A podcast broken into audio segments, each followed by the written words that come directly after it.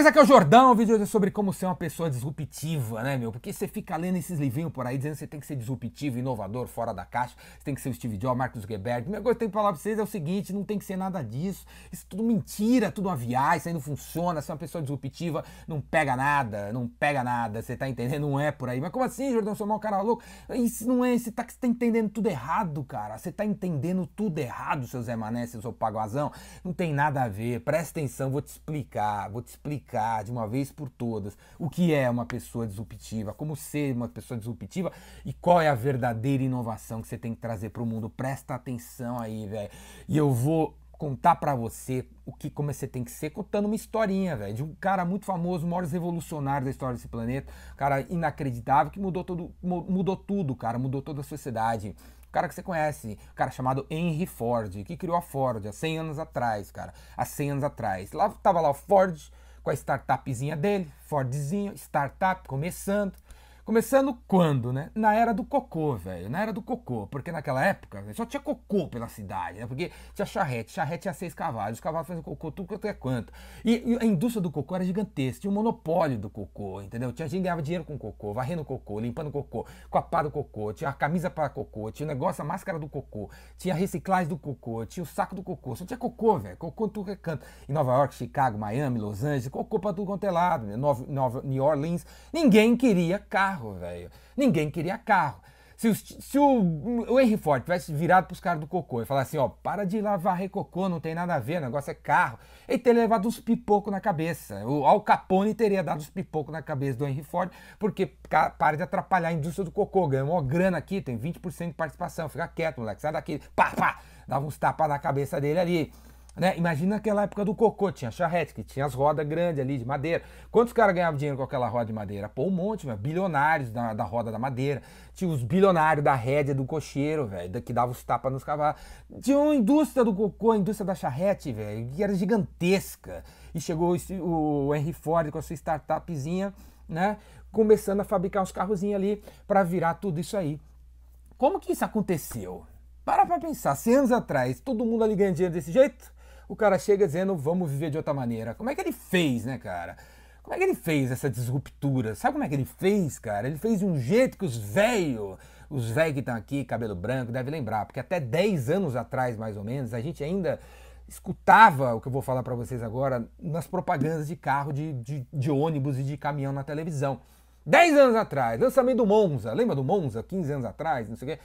Monza, na televisão, General Motors, o cara apresenta, como é que os caras apresentaram o Monza? O carro fazia uns cavalos de pau assim, de repente parava do lado assim e alguém falava assim, Monza 99, 350 cavalos o motor, 350 cavalos, lembra disso? Cara, a gente, a gente, a, gente se referia à potência dos motores dos carros, dos caminhões e tal, como, com, como quantidade de cavalos que o negócio tinha dentro, véio. lembra disso? Lembra disso? Até recentemente teve aquela, aquele comercial dos pôneis dentro e tal, saiu os pôneis dentro. Por quê, velho? Por que, que quem que fez isso? Foi Henry Ford há 100 anos atrás, velho.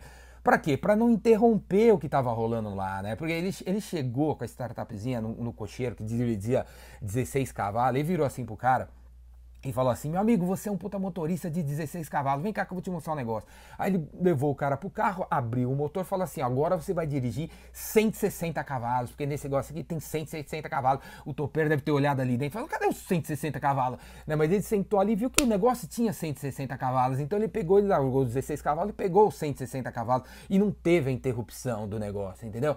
Através da linguagem utilizada para vender para o carrinho da startup dele, sei lá, ele trouxe todo mundo. Ao invés de falar assim, para com isso aqui, vocês têm que agora é combustão, é gasolina, é fóssil, é não sei o que lá. Ele não fez nada disso, velho, nada disso.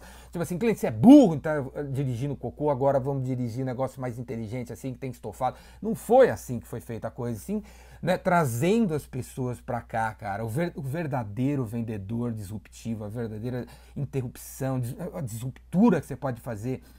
e que você tem, a gente tem que fazer no mundo é trazer o cara da, do degrau 1 pro degrau 2, não deixando ninguém para trás. É isso que é disruptura, é isso que é pensar fora da caixa, é isso que é inovação, você levar os caras junto e não interromper, e não falar, meu, você vai perder o emprego eu vou entrar aqui. Não tem nada a ver isso aí, cara.